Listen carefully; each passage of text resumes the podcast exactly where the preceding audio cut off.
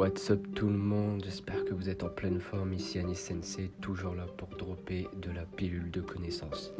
Bienvenue dans ce premier cours sur les 5 expériences sur l'humain en entreprise et en société. Je commencerai par citer Idriss qui lors d'un interview avait répondu à un journaliste, vous savez, euh, un des seuls moyens pour éveiller les consciences des gens, ce serait tout simplement qu'ils regardent les expérimentations humaines qu'il y a eu, en tout cas sur le comportement psychologique, ces 30, ces 30 dernières années. Et du coup, aujourd'hui, je vais vous parler de cette première expérience, l'expérience de conformité de Solomon H. Alors, pour commencer, on sait que l'humain préfère la conformité à la vérité. L'expérience de H, qui s'est déroulée en 1951, nous a montré quelque chose de très intéressant sur cette tendance chez l'humain. On présente à des étudiants trois lignes qui sont tracées sur une carte, puis on leur montre une quatrième ligne, et on leur demande laquelle des trois premières a la même longueur que la quatrième. Le test, il est très simple en soi. Seulement, en fait, dans la pièce se trouvent huit individus qui sont payés par l'expérimentateur pour donner d'abord le bon résultat, puis 12 fois d'affilée, avec 12 jeux de cartes différents, la mauvaise réponse. L'objectif de Dash, c'était de constater que certaines personnes vont rejeter la vérité pour se conformer au groupe, Mais le but, c'était de savoir dans quelle proportion. Est-ce que ça allait être trois quarts? Est-ce que ça, allait être la moitié? Est-ce que ça allait être tout le monde? Donc à l'issue de cette expérience, euh, il observe que plus d'un tiers des sujets testés se conforment à la pression du groupe les 12 fois d'affilée. Plus d'un tiers, c'est énorme. Plus des trois quarts des sujets testés vont se conformer à la pression du groupe au moins une fois sur les 12. Et quand ils seront interviewés après l'expérience, certains diront qu'ils ne faisaient que s'intégrer. Ce qui, après tout, en fait, ça paraît raisonnable. Je veux dire, le choix d'une ligne, euh, ça mérite pas qu'on entre, entre en conflit avec les autres juste pour ça. On s'en fout en soi. Et puis, de par sa nature euh, même, en fait, l'expérience pouvait encourager les étudiants à penser qu'ils étaient testés non pas sur leur capacité à comparer des lignes, mais sur leur attitude vis-à-vis du groupe, en fait. Peut-être était-il donc tenté de s'y conformer exprès, ne serait-ce qu'une fois sur les douze, mais les résultats d'H en réalité révèlent quelque chose de plus grand parce que notre tendance à la conformité va bien au-delà d'un simple choix entre, entre trois lignes en fait, et prend une tournure complètement sordide lorsqu'elle est mélangée à notre tendance à la violence. Et bien évidemment, au cas où, si vous, aviez, si vous, avez peur, sachez que les gens qui ont conscience de cette expérience sont beaucoup moins influençables. C'est-à-dire que maintenant que vous savez ça, si un jour vous êtes dans une étude ou dans ce genre de situation, vous savez que le but c'est de savoir si vous êtes conforme ou pas fait au groupe. Et bien évidemment, il faut savoir que dans toutes les expériences que je vais citer, il y a toujours des rebelles. Il y aura toujours quelqu'un qui va se lever, qui va dire ah, c'est bon, on arrête, stop. Euh, notamment dans l'expérience de, de la prison de, Stanford. J'en parlerai après, mais vous verrez bien. Donc du coup, conclusion de cette expérience, elle est très courte. Hein. Euh, conclusion de cette expérience, qu'est-ce qu'elle nous révèle en fait? Eh bien, elle nous révèle que l'être humain a un désir profond de conformité. Et que, éventuellement, pour enlever cette conformité, en tout cas pour ne plus chercher à être conforme, parce qu'on sait qu'aujourd'hui, être conforme euh, rapporte que très peu. C'était Idriss Aberkan qui disait euh, il y a une sagesse profonde qui dit que si vous voulez rentrer dans le moule, vous allez ressembler à une tarte à force de rentrer dans le moule, vous allez ressembler à une tarte. C'est totalement vrai. Et là, cette expérience nous montre que la conformité, là, c'était juste une histoire de, de ligne. Mais imaginez, ça peut être pire que ça. Je prends un cas vraiment extrême.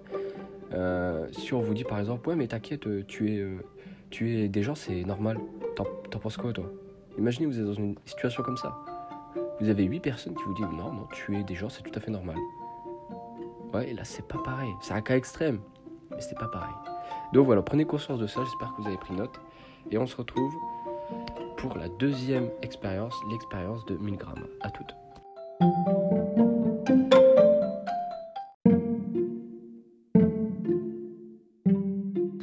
What's up et bienvenue pour ce deuxième cours sur les 5 expériences sur l'humain en entreprise, en société. Et aujourd'hui, nous allons attaquer l'expérience de 1000 grammes qui est, je pense, à mon avis, la plus importante de très très loin. Euh, alors cette expérience, elle est menée en 1961. Et vous allez voir que c'est une expérience qui est assez glaçante en fait, parce qu'elle étudie la façon dont nous préférons nous conformer à l'autorité plutôt qu'à notre propre conscience.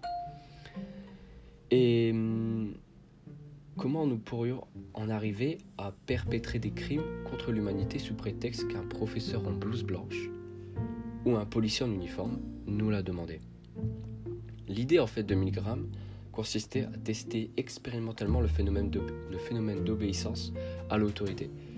Et il finit par découvrir que l'humain se conforme à l'autorité bien au-delà de ce qu'il aurait supposé. Vous allez voir par la suite, c'est assez flippant. Dans son expérience, un expérimentateur et un acteur jouent respectivement la figure d'autorité et le cobaye. Ce dernier recevra des décharges électriques de plus en plus hautes, en fait, qui vont aller crescendo, s'il répond mal aux questions d'un test. Entre l'expérimentateur et l'acteur se trouve le vrai sujet de l'expérience, une personne normale comme vous et moi, qui devra, sur ordre de la figure d'autorité en blouse blanche, administrer des électrochocs au cobaye. Alors bien évidemment, le cobaye c'est un acteur. Hein. Euh, cette personne, on l'appellera le professeur, d'accord? Les électrochocs éventuellement sont factices, bien évidemment, sont pas vrais. Et tout comme les cris et l'agitation en du cobaye lorsqu'il reçoit les décharges, mais ça en fait le professeur il ignore. La dose maximale d'électrochoc est annoncée comme 450 volts, sans précision d'ampérage, hein. il n'y a aucune précision là-dessus. Tant que l'acteur répond mal, eh bien la figure d'autorité donne l'instruction au professeur d'augmenter les doses. Donc, elles sont par tranche de case. Si le professeur manifeste l'envie d'interrompre l'expérience, eh bien la figure d'autorité lui dira successivement Continuez s'il vous plaît. L'expérience requiert que vous continuez. Il est absolument essentiel que vous continuez. Et vous n'avez pas d'autre choix, vous devez continuer. Alors là, on est vraiment sur un phénomène d'impuissance apprise. Je parlerai de ça juste après, mais en fait, ça vient de là. Si le professeur administre trois fois un électrochoc de 450 volts, l'expérience, elle se termine. Dans toutes les expériences, pour s'assurer de l'empathie du professeur, juste au cas où, on commence par lui administrer un électrochoc réel pour le faire ressentir ce que son cobaye sera censé éprouver. On est vraiment dans, une, un principe de euh, tu vas te mettre à la place du gars que tu vas faire souffrir, quoi, littéralement. Donc du coup, on lui fait croire également que qu'il aurait très bien pu se trouver sur la chaise du cobaye, puisque leurs postes sont prétendument tirés au sort. En réalité, c'est complètement truqué, hein. c'est fait exprès pour que les personnes normaux, euh, normales pardon, comme vous et moi, soient tout le temps le professeur. Dans le feu de l'expérience, si le professeur demande par exemple à la figure d'autorité qui sera tenu pour responsable de la souffrance du cobaye, cette dernière répondra, je vous les guillemets, j'en assumerai la responsabilité. C'est-à-dire que là, le professeur, donc des personnes comme vous et moi, délègue la responsabilité sur une figure d'autorité qui vous dit littéralement euh, de balancer des électrochocs à une personne euh, lambda. Quoi. Et les résultats de Milgram, en fait, sont, comme je vous l'ai dit, très glaçants. C'est que en termes en fait, de soumission à l'autorité, en fait, il dépasse largement les pronostics des étudiants ou des chercheurs qu'ils avaient déjà fait de base. Son expérience a d'ailleurs été reproduite dans différents contextes et cultures, avec des résultats différents, mais toujours une plus grande soumission à l'autorité que celle qui était attendue. Et dans cette expérience initiale, 26 professeurs sur 40 vont jusqu'à la décharge électrique maximale de 450 volts. 26 professeurs sur 40, c'est plus, un peu plus de la moitié. C'est énorme. C'est énorme. On approche même les 30 cas pour d'autres expérimentations. Euh, dans certains cas, en fait, le cobaye il est tenu de prévenir le professeur qu'il a une maladie cardiaque. Or, même si chacun des professeurs en question lui a serré la main, même si chacun d'entre eux sait qu'il aurait pu se trouver à sa place, aucun n'assiste pour qu'il soit libéré sous ses yeux au cours de l'expérience. C'est assez, assez troublant en fait. Et même parmi ceux qui abandonnent, aucun n'exige de le voir recevoir une visite médicale immédiate. C'est-à-dire qu'en fait, vous avez littéralement des gens comme vous et moi qui, en plus de déléguer leurs responsabilités, qui, en plus de se conformer, de se soumettre à une autorité, donc euh, le fameux blues blanc, c'est pour ça que par exemple dans les publicités, notamment dans les publicités de dentifrice, vous avez sûrement euh, des médecins, soi-disant des médecins, en réalité ce sont des acteurs, mais qui mettent une blouse blanche et en dessous vous avez euh, son titre, sa qualification, son nom, etc. Mais tout ça c'est faux, en réalité c'est une figure d'autorité. D'accord? C'est pour vous faire croire que euh, c'est un médecin, un spécialiste reconnu qui vous dit ça, alors qu'en réalité on sait très bien que c'est de la dobe. Euh, donc j'avais parlé d'impuissance apprise.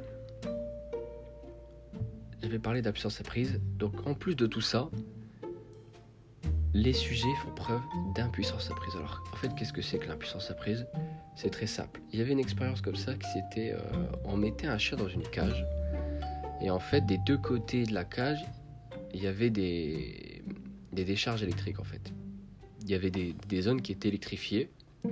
Et en fait, euh, l'expérimentateur, quand le, quand le chat était à gauche, il balançait une décharge électrique sur le côté gauche. Oh, du coup, le chat est pas con, il saute de l'autre côté. Et puis ainsi de suite, il fait ça à chaque fois, gauche-droite. Et puis à un moment donné, l'expérimentateur est vraiment, il est vraiment salaud. Il active les deux côtés il envoie des décharges sur les deux côtés. Et devinez ce qui se passe. Le chien ne fait rien, il se prosterne, il accepte en fait son propre destin. Et quand on lui ouvre la cage, il sort pas. Ah, il sort pas. Ah, le mec, euh, je suis foutu, il sort pas. Alors pourtant, il peut sortir. Hein. Impuissance apprise. Et ça, c'est extrêmement présent à l'école. Très très présent à l'école en fait. Parce qu'il y a le phénomène de groupe et tout, alors là, ça c'est encore pire du coup. Donc, dans la première expérience, on a vu la conformité,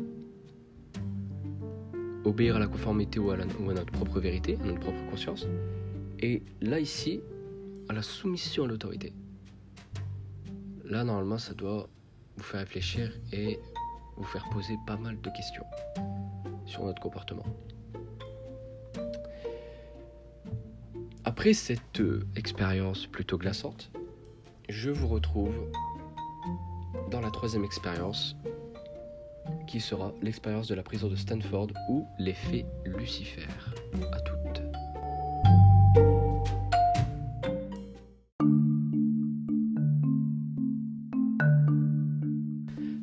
Après cette deuxième expérience, Parlons de la troisième expérience, l'expérience de la prison de Stanford ou l'effet Lucifer.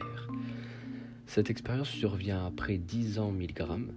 On a un certain Philippe Zimbardo qui entreprend de tester des abus de pouvoir des gardes, en particulier dans les prisons militaires.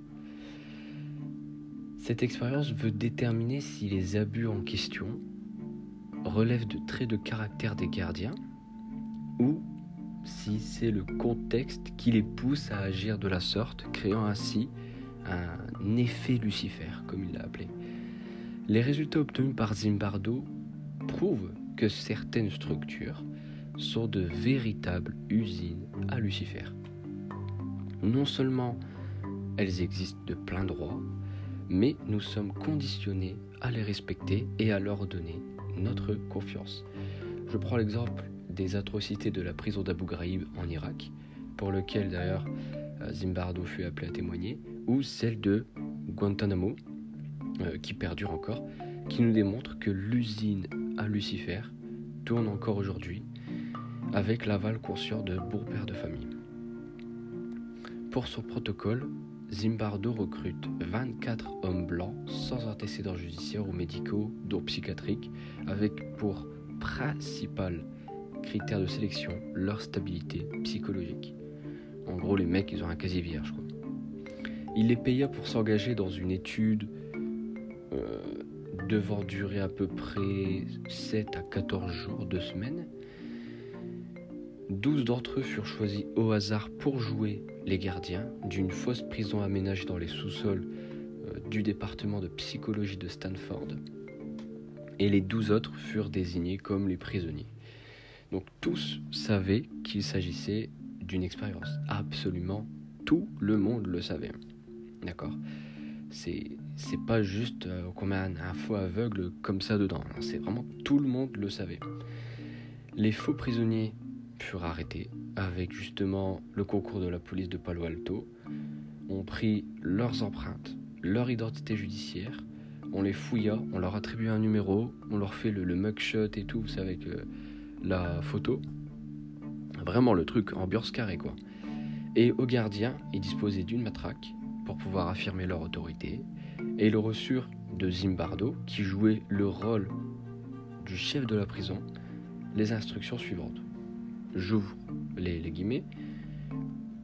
Vous pouvez susciter un certain sentiment d'ennui ou de peur chez les prisonniers.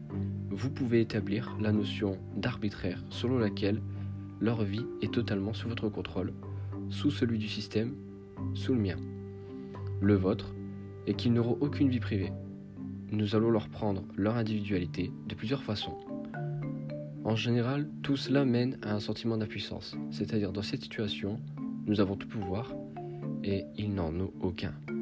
Alors, outre le fait que Zimbardo euh, a complètement... Euh, beaucoup de gens disent que cette expérience n'est pas du tout une expérience, ils disent que c'est anti-scientifique parce que Zimbardo ne respecte pas la doxa des scientifiques, à savoir la règle numéro 1, la règle d'or, ne faites pas partie de votre propre expérience. Et lui en faisait partie, il était le chef de la prison. Et donc au bout des premières 24 heures, 48 heures pour être précis, il y a déjà une récolte. Une récolte, pardon. Il y a déjà une révolte. Les gardes échouent lamentablement, d'accord Et euh, après 36 heures, il y avait déjà un prisonnier qui se mit à agir d'une manière euh, enragée, avec une certaine haine. Et voyant la situation se dégrader, les gardes recoururent à des formes de plus en plus terribles de torture psychologique. Les mecs forçaient les prisonniers à dormir à même le béton, à déféquer dans un seau au milieu de leur cellule sans pouvoir le, vider, hein, le, le, seau y reste, hein, à rester nus ou bien à répéter leur numéro de matricule inlassablement. Et un bon tiers des gardes développèrent en moins de 72 heures une cruauté sadique. En moins de 72 heures. À des mecs qui avaient des antécédents psychologiques tout à fait stables, sans casier judiciaire, sans rien du tout. Et sans l'intervention de Christina euh, Maslach, qui est une ancienne étudiante de Zimbardo, d'ailleurs ils vont se marier ensemble, eh bien euh, ça aurait pu continuer comme ça. Mais grâce à elle, eh bien elle, elle est parvenue à convaincre Zimbardo d'arrêter l'expérience, qui se termina au bout de six jours. Et dites-vous que tous les gardes étaient vraiment déçus que cette expérience s'arrêtait. En bref, si cette, expérience elle est vraiment historique, c'est parce que contrairement à la majorité des tests menés en psychologie contemporaine classique, en fait elle mit en scène son expérimentateur, Zimbardo, qui jouait le directeur de la prison, le chef. Et forcément, ça a eu des répercussions sur lui, et comme je l'avais dit, beaucoup considèrent, à tort, que c'est anti-scientifique. Alors du coup, ça nous prouve quoi en fait, en conclusion de cette expérience? Eh bien, ça nous prouve tout simplement que si vous donnez un peu de pouvoir à quelqu'un, il va forcément en abuser. Juste pour le fun. Juste pour le fun, il va l'utiliser, il va utiliser ce pouvoir pour affirmer son autorité, pour euh, salir les autres, pour les descendre, manquer de respect, etc. Pourquoi? Parce que l'être humain dans sa manière, dans sa stratégie de survie, s'il voit qu'il a le pouvoir et qu'il peut l'utiliser comme bon lui semble, eh bien vous pouvez être sûr que une bonne partie de la population va l'utiliser à son avantage, quitte à ce que les autres soient désavantagés, euh, soient euh, mis de côté ou tout simplement morts en fait. Donc ça porte une certaine réflexion là-dessus. Si vous apportez un pouvoir à quelqu'un, vous lui donnez trop de pouvoir, ou du pouvoir tout court, au bout d'un moment, le mec il va en abuser, il va faire ce qu'il veut. Si on prend le cas de Zimbardo, le mec il était le chef de la prison. Ça y est, les mecs ils ont, ils ont signé. Je peux faire ce que je veux. Le mec il est frappé et tout. C'est pour ça que c'est une des expériences les plus retentissantes, celle qui a fait le plus de bruit en tout cas. Et bien voilà, j'en ai fini avec cette troisième expérience. Nous allons pouvoir passer à la quatrième expérience, l'effet de surjustification. À toutes.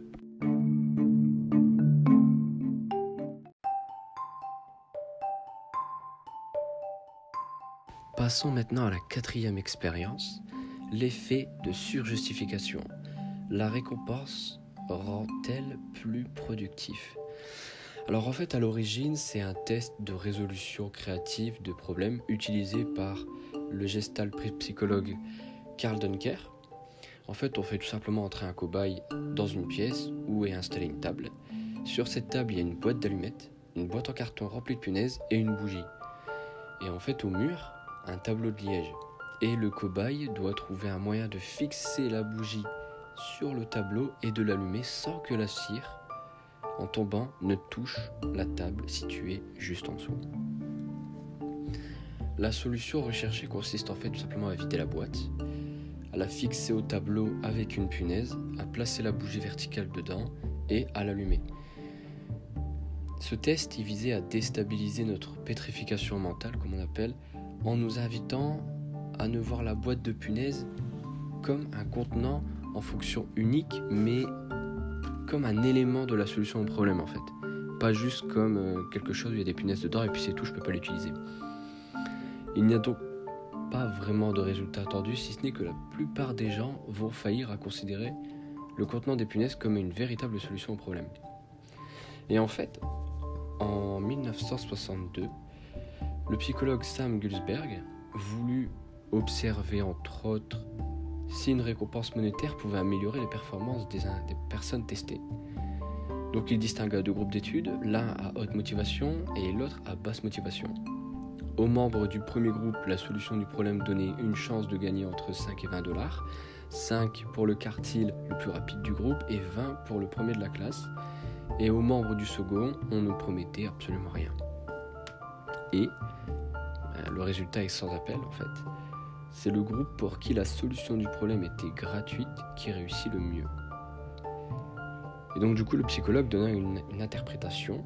Il disait que alors que justement que la promesse de récompense encourage notre cerveau à se placer dans une situation connue dans l'esprit de l'exercice corrigé, en somme, c'est-à-dire que le cerveau il se dit j'ai déjà vécu cette situation, je pense que c'est comme ça, donc il fait appel à sa mémoire alors qu'il ne devrait pas, eh bien son absence de récompense augmente les degrés de liberté.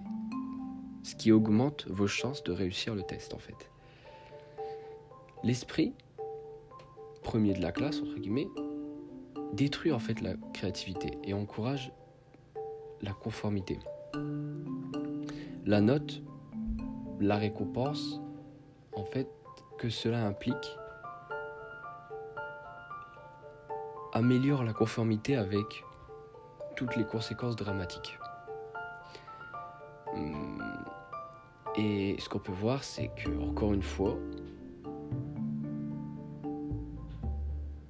il faudrait plutôt revoir comment on nous pousse à résoudre le problème. Est-ce qu'on nous met une récompense ou est-ce qu'on nous laisse en total roue libre pour résoudre le problème?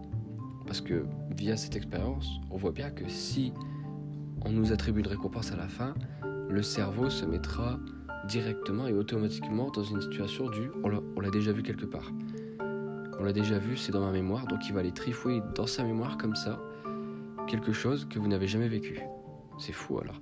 Alors que si par exemple on vous dit bah voilà tu dois résoudre tel problème t'es pas payé, t'es voilà, t'es libre, vous avez beaucoup plus de chances de le résoudre parce que derrière il n'y a, y a aucune récompense. Alors, on dit souvent que pour maintenir une motivation, il faut mettre ce qu'on appelle des micro-succès, des petites récompenses. Je prends un exemple très simple. Si vous commencez à lire un livre, eh bien, vous lisez 5 pages, et puis au bout de 5 pages, vous mettez un bonbon, hop, vous mangez. Dopamine, plaisir, tout ça. Le cerveau, le cerveau enregistre ce comportement et se dit, quand je lis, j'ai comme récompense du sucre, un bonbon, ce que vous voulez. Et en fait, à terme, à force de répéter ce comportement, votre cerveau va naturellement aimer lire en fait. Vous faites vous associez l'idée de lire au plaisir. Ce qui fait que votre cerveau va aimer naturellement la lecture et ça sera beaucoup plus simple pour vous de lire. Et euh, après, vous n'aurez plus besoin de mettre un bonbon. Voilà, ça sera fait automatiquement. Quand vous allez lire, votre, votre cerveau va sécréter de la dopamine naturellement et vous allez lire, tout simplement. Voilà pour cette expérience. Nous allons passer à la cinquième expérience.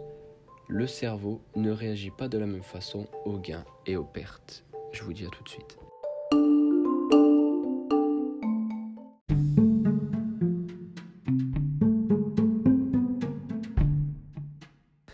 Dernière expérience, le cerveau ne réagit pas de la même façon aux gains et aux pertes.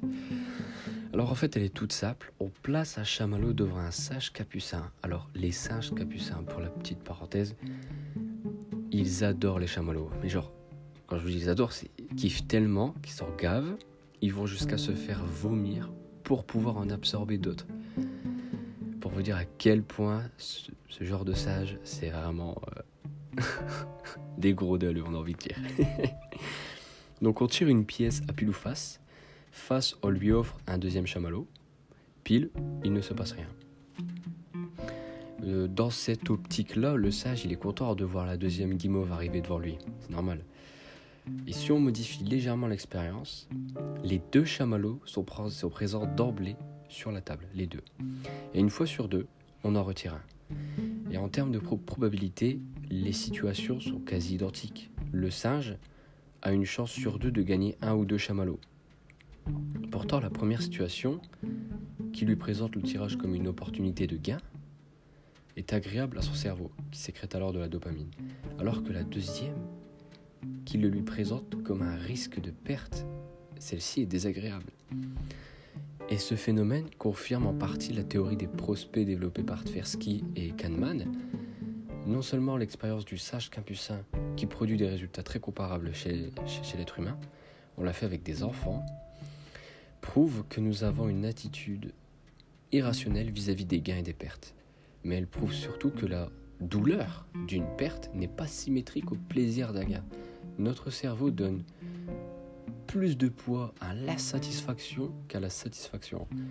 Et cette découverte se manifeste, se manifeste dans les situations de spéculation financière ou d'addiction au jeu, qui est identique sur le plan neuronal. Imaginons qu'un trader gagne 1000 euros en bourse pour la première fois. Eh bien, il va sécréter une certaine quantité de dopamine qui seront libérées dans son cerveau. L'addiction tient naturellement à se gratifier de la même quantité de dopamine à chaque fois. Pour simplifier, si le trader veut recevoir la même quantité de dopamine, il devra gagner non plus 1000 euros, mais 10 000 euros. C'est une réponse logarithmique. Il faut 10 fois plus de gains pour gagner une seule dose de dopamine en plus. Et concernant les pertes, toujours en simplifiant, on peut constater que la dopamine retirée par le cerveau quand le trader perd 1000 euros est la même que celle fournie quand il en gagne 10 000. Il y a donc une asymétrie dans l'intensité psychologique que notre cerveau donne aux pertes et aux gains. En conclusion, il trivialise les gains et amplifie les pertes. Il fait plus gaffe aux pertes qu'aux gains. C'est-à-dire que pour lui, une opportunité, c'est une opportunité, c'est bon à prendre. Mais les pertes, oh mon Dieu, les pertes, non. Il faut que je me focalise là-dessus. C'est ça en fait qu'il se dit. Parce que dans l'évolution humaine, une perte signifiait la mort, littéralement. Donc le cerveau avait plutôt intérêt, dans une optique de survie, ce qui n'est plus le cas aujourd'hui, dans une optique de survie, de se focaliser sur les pertes, de se focaliser sur ce qui peut le tuer, sur ce qui peut nous manger en fait. Donc il y a ce qui peut manger et ce qui peut nous manger, ce qu'on appelle le monde tangible du coup. Alors, cette expérience est fascinante parce que du coup, elle remet en question les addictions d'aujourd'hui, les addictions aux jeux de hasard, au casino, à l'addiction à la cigarette, à l'alcool, au sexe, à plein d'addictions comme ça. Et en fait, on se rend compte que ces addictions suivent le même schéma. Si vous lui enlevez, si maintenant une personne est addict au tabac, complètement addict au tabac, bah, vous voyez tout de suite que c'est crescendo. Au début, elle a fumé une cigarette, puis ensuite deux, puis ensuite quatre, puis ensuite dix, puis ensuite un paquet, puis deux paquets, puis et ainsi de suite. Et en fait, ça va jamais rassasier sa dopamine, en fait, son cerveau qui en voudra toujours plus parce que elle a lié par principe d'association la cigarette au plaisir. Et le cerveau voit ça comme une opportunité, et bien fournit de la dopamine derrière. Et forcément, la douleur pour le cerveau de lui enlever une telle addiction, qui est une addiction euh, grave, genre le tabac, voilà, ça provoque des cancers, etc., c'est beaucoup plus difficile de lui enlever que de le pousser à continuer, pour vous dire. C'est pour ça qu'il est, entre guillemets, pas si facile, pour rester positif, de se défaire d'une addiction. Et euh, si vous en avez une, eh bien, notez en fait euh, ce qui se passe quand vous la recevez, quand vous recevez ce que vous voulez, et notez ce qui se passe quand, avant que vous recevez justement cette récompense. Et euh, on voit tout de suite, même chez les traders, qui essayent de toujours gagner plus, gagner plus, gagner plus, parce que le cerveau va sécréter cette dopamine. Et en fait, c'est cette dopamine qui va encourager le comportement, et le comportement va encourager la sécrétion de dopamine, et ainsi de suite. Et ça, ça, se tourne à l'infini, quoi. Voilà, j'en ai terminé avec ces cinq expériences sur l'être humain, sur la société, en société et en entreprise. J'espère que ça vous a vraiment plu. Je vais continuer ce genre de format, ce genre d'audio, sur d'autres sujets encore. J'ai encore énormément de sujets à traiter. Et en espérant que vous, avez, que vous ayez beaucoup appris. Euh, j'espère que la pilule de connaissance est très bien passée. Donc sur ce, je vous dis à très bientôt et laissez-moi en commentaire vos avis. Ciao ciao.